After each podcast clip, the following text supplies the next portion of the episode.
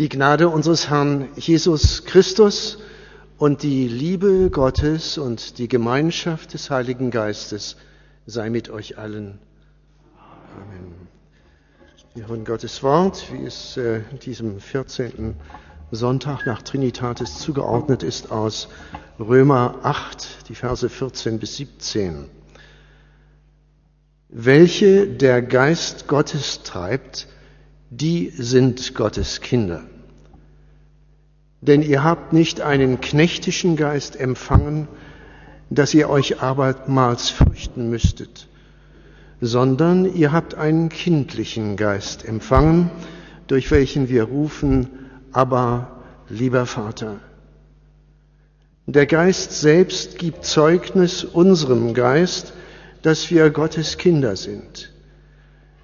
Sind wir aber Kinder, so sind wir auch Erben, nämlich Gottes Erben und Miterben Christi, wenn wir denn mit ihm leiden, damit wir auch mit ihm zur Herrlichkeit erhoben werden.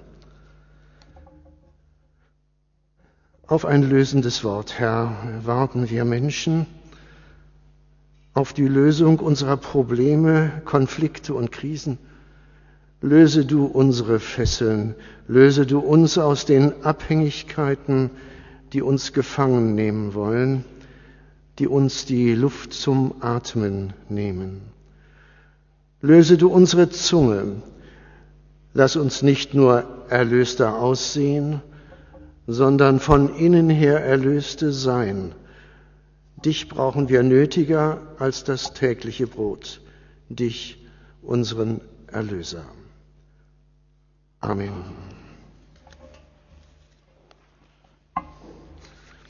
Liebe Gemeinde, Freiheit, Gleichheit, Brüderlichkeit, das sind große Worte. Wie aber kommen wir zu den Tätigkeitswörtern, zu den Verben? In leicht abgewandelter Form geistern diese Begriffe auch bei Wahlkämpfen über Marktplätze und durch Säle. Beim Blick in die Geschichte zeigt sich jedoch das genaue Gegenteil. Unfreiheit, ja Knechtschaft statt Freiheit, Feindschaft und Hass statt Brüderlichkeit. Auch die hochgepriesenen Ideale der französischen Revolution erstickten im Blut unter der Guillotine. Und wie ist es mit unserer hochgepriesenen demokratischen Freiheit? Ist es nicht so wie mit der Gesundheit? Man entdeckt sie eigentlich erst, wenn man im Begriff ist, sie zu verlieren oder gar sie bereits verloren hat. Seitdem der Philosoph Immanuel Kant Freiheit als Ausbruch des Menschen aus seiner selbstverschuldeten Unmündigkeit definierte, versucht der Mensch, alle Autoritäten zu überwinden. Die Bibel als irrtumloses Wort Gottes und die Kirche Christi eingeschlossen.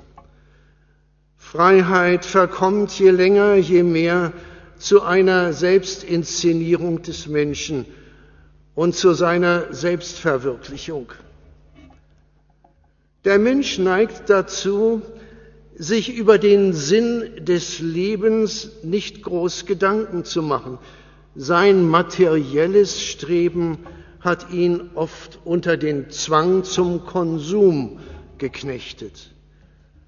Eine Spaß- und Erlebnisgesellschaft soll ihn zufriedenstellen. So modern ist das gar nicht.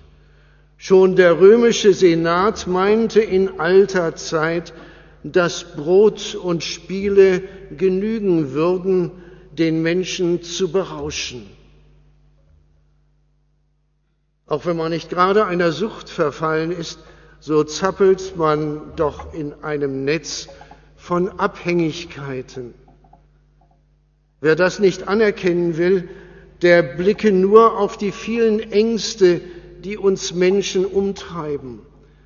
Die Furcht vor böser Krankheit, vor Vereinsamung im Alter, die Furcht vor Verarmung und sozialem Abstieg, vor Arbeitslosigkeit, vor Krieg und Terror, die apokalyptischen Ängste vor einem Kippen des Klimas, gerade in diesen Tagen. Allenthalben stoßen wir an Grenzen. Wir fürchten, ins Dunkle zu fallen, erleiden Unfreiheit und Abhängigkeiten. Frei und unabhängig ist allein Gott. Er aber kann und will uns frei machen, befreien zur herrlichen Freiheit der Kinder Gottes.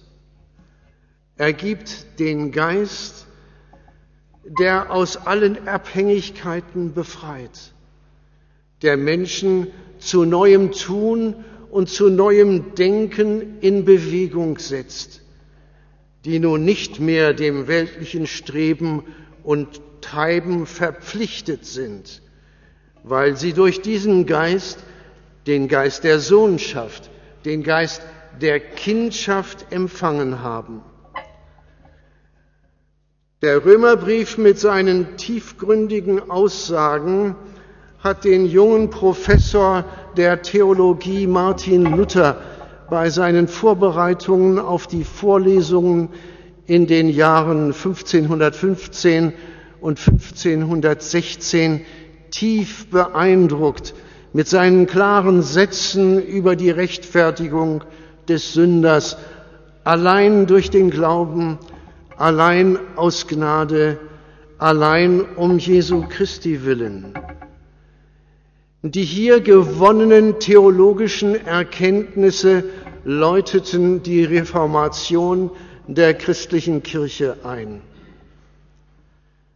Der Predigtext hebt hervor, dass Gottes Geist Menschen bewegen kann und bewegen will. Der Geist des Menschen wird dabei entscheidend verändert. Gott war in Christus und versöhnte die Welt mit sich selber. Und unter uns hat er aufgerichtet das Wort von der Versöhnung, den Dienst, das Amt der Versöhnung. So wie die Maske, die der antike Schauspieler auf der Bühne trug, so ist der Heilige Geist die uns Menschen zugewandte Seite Gottes, damit wir den Vater und den Sohn recht erkennen, uns von dem einen dreieinigen Gott beschenken lassen mit seiner Liebe, mit seiner Gnade, damit wir befreit werden zur Freiheit der Kinder Gottes. Paulus sagt, dass die Menschen, die noch nicht vom Geist Gottes bewegt worden sind, oder die es ablehnen, Gott zur Kenntnis zu nehmen, wie die uns umgebende anwachsende Zahl der sogenannten Konfessionslosen oder auch der Atheisten im Geist der Knechtschaft befangen sind. Das meint nicht eine Beurteilung ihrer moralischen Qualitäten, ganz und gar nicht sondern es ist ganz einfach die Feststellung, dass es ohne Gott, dem Ursprung alles, allen Lebens, gar keine Freiheit gibt und geben kann. Bereits im Alten Testament wird die Heilsankündigung Gottes an die Menschen in ihren Abhängigkeiten als gute Nachricht, als Evangelium angekündigt. So bei Jesaja im 61. Kapitel, den Gefangenen soll die Freiheit verkündigt werden. Und als die Zeit erfüllt war, begab sich der souveräne Gott selbst an den Ort der Abhängigkeiten, hinein in den Raum der Versuchung, der Bewährung, der Geschichte, als staltende Kraft der Geschichte, nimmt in Jesus Christus selbst Menschengestalt an, wird mit uns Unfreien solidarisch, löst heraus aus dem Zustand der Knechtschaft. So haben wir es gehört in Römer Kapitel 5. Befreit von Ängsten, beruft alle Menschen zur Freiheit, will sie zu Söhnen und zu Töchtern machen. Ja, wie geschieht das? In der heiligen Taufe. Die meisten von uns sind sicherlich getauft worden, als sie noch unmündige Kinder waren. Da hat der dreieinige Gott bereits heilvoll nach uns gegriffen. Andere haben sich als Erwachsene rufen lassen. Die Taufe ist das Bad der Wiedergeburt im Geiste. Ohne solche Wiedergeburt durch Wasser und Geist kann ein Mensch gar nicht in Gottes Reich gelangen, sagt Jesus dem Nikodemus, dem hochgebildeten ähm, Vertreter de, des äh, Führungsgremiums in Jerusalem. Nichts anderes sagt Paulus den Römern, wenn er vom Geist der Sohnschaft oder vom Geist der Kindschaft spricht. Es ist eine zweite Geburt, ein neues Leben. Gott handelt befreiend an uns in der heiligen Taufe. Eltern und Paten sprachen stellvertretend das Ja dazu. Sie lehrten uns, den Zusagen Gottes fest zu vertrauen, unsere Gegenwart und Zukunft in Gottes Hände zu legen. Dazu haben wir uns dann bei der Konfirmation einladen lassen. So haben wir nun Kraft der heiligen Taufe die Freiheit zum Eintritt in das Heiligtum, so sagt's der Hebräerbrief. Das ist eine Freiheit, die sich in Ängsten und in Zeiten großer Anfechtungen als unumstößliche Gewissheit der Gotteskindschaft bewährt. Trotz all unseres, unseres Holperns und Stolperns in unserem Leben. Ich bin getauft. So schrieb es der Reformator Martin Luther in solchen Zeiten mit Kreide auf seinen Schreibtisch in lateinischer Sprache baptizatus sum. Ich bin getauft. Gott hat heilvoll nach mir gegriffen. Ich darf sein Sohn, seine Tochter sein, um Christi willen, des einzigen Sohnes Gottes.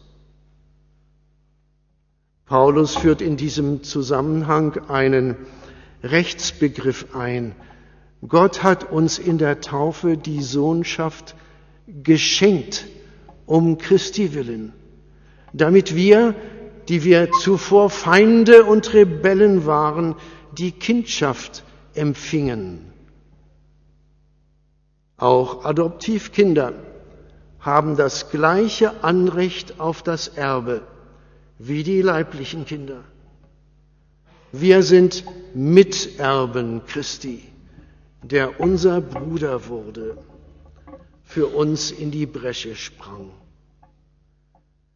In diesem kindlichen Geist dürfen wir den heiligen und gerechten Gott unseren lieben Vater nennen, wie wir es etwa im Vater unser tun.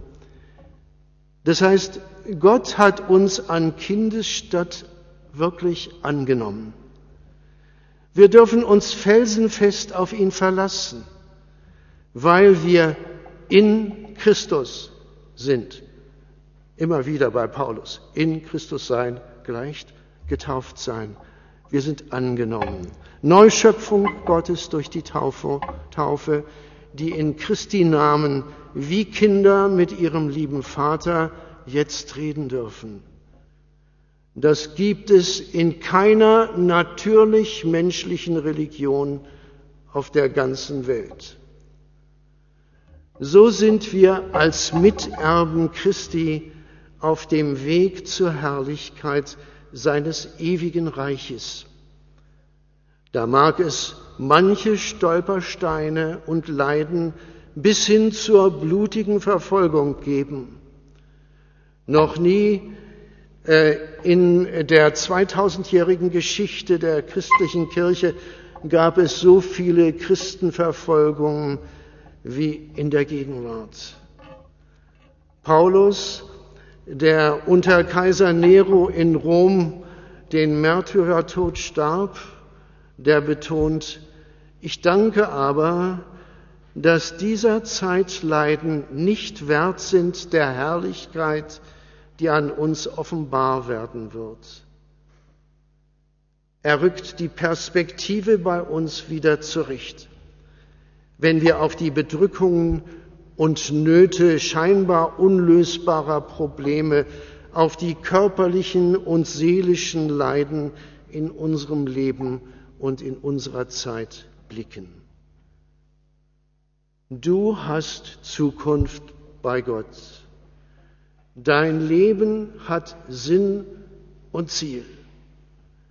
Du darfst in der Gemeinschaft mit dem leben, dem du seit deiner Taufe angehörst. Und du bist frei von allen Zwängen, Ängsten und Abhängigkeiten, frei zum Gotteslob, frei zum Gottesdienst, frei zum Dienst an deinem Nächsten. Du bist frei, weil Gottes Geist in dir und an dir wirkt durch Gottes Wort und Sakrament. Wo der Geist ist, da ist Freiheit. Gelobt sei Jesus Christus in Ewigkeit. Amen.